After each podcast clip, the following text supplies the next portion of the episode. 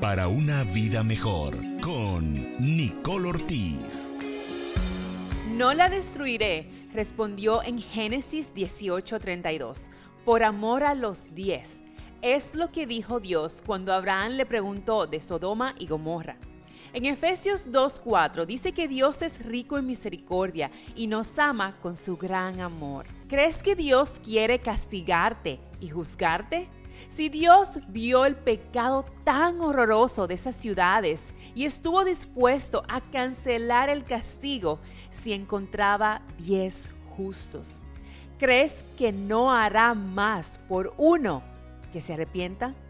No dejes que la vergüenza y la culpa te coman vivo y ve a los pies de Jesús ahora. Para una vida mejor con Nicole Ortiz, contáctanos 949-209-6378.